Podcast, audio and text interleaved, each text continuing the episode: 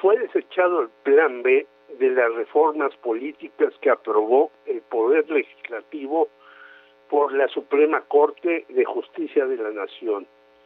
Y en julio, cuando se entre a discutir nuevamente el asunto, igualmente vendrá un rechazo.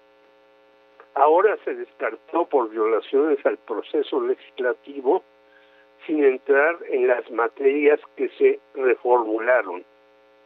La votación fue contundente, nueve contra dos. Incluso entre los adversarios estuvo el anterior presidente de la Suprema, Arturo Saldívar, a favor únicamente la impugnada Yasmín Esquivel y Loreta Ortiz. Está ligada a un personaje de la 4G. Adán Augusto, secretario de Gobernación y corcholata tabasqueña, hizo un llamado para el Plan C, que, que Morena gane la mayoría amplia en 2024 para hacer los cambios constitucionales importantísimos, entre ellos una reforma fiscal indispensable. El asunto no será fácil, ya que Morena vive tiempos de controversia y traiciones.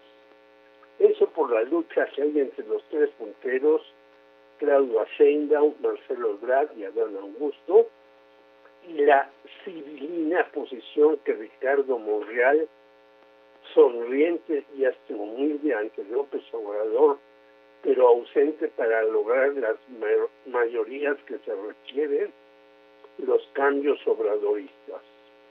O la de Ignacio Armenta, explica que aparentemente es líder linda con los diputados, pero su pasado le impide aceptar las transformaciones menos operarlas. No se olvide que votó por el Fobaproa. Seguramente por ello Andrés Manuel ni siquiera invitó a Nacho al festejo del 5 de mayo en Puebla, estado que desea gobernar. Vienen tiempos complicados para Morena, ya que ahora sí tendrá que sentarse las bases para el que será abanderado a la presidencia. Por cierto, hay una propaganda del movimiento ciudadano reclamando a Claudia la tragedia de la línea 12 y la falta de operación de la misma desde hace dos años. Por otro lado, la escribiente Lili Telles, la mejor situada en las encuestas, es proyectada para ser la cabeza de la oposición a la presidencia de la República cuando menos eso dijo en su serie televisiva Leo Zuckerman, quien trató de convencer a Denis Dresser y Maite Azuela. Además, se difunde un video por todas partes donde la vociferante señora Telles, que llegó al Senado por Morena y se pasó al PAN, señala que no debemos temerle a la derecha moderna que abatirá a la izquierda autoritaria. Entre los planteamientos están la derecha genera riqueza y la distribuye.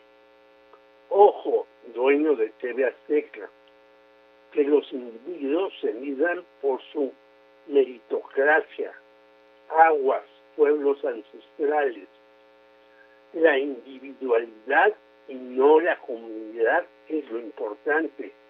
Adiós EZLN. El Estado debe limitarse al máximo. Aplausos de Pinochet y que el orden impere en la nación. Cuidado, feministas.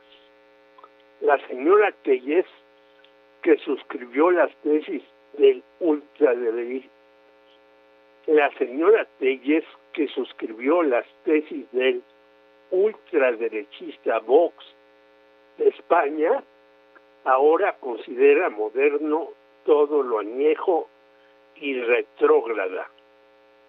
Y es que en este mar de confusiones, hasta Alejandra del, del Moral autora del fraude en la elección de Alfredo del Mazo, Maza en el Estado de México y quien desfalcó a Cuautitlán Izcalli con cientos de millones de pesos, ahora se presenta como valiente y honesta. Tiempos revueltos los que vivimos. Jorge Meléndez, Radio Educación.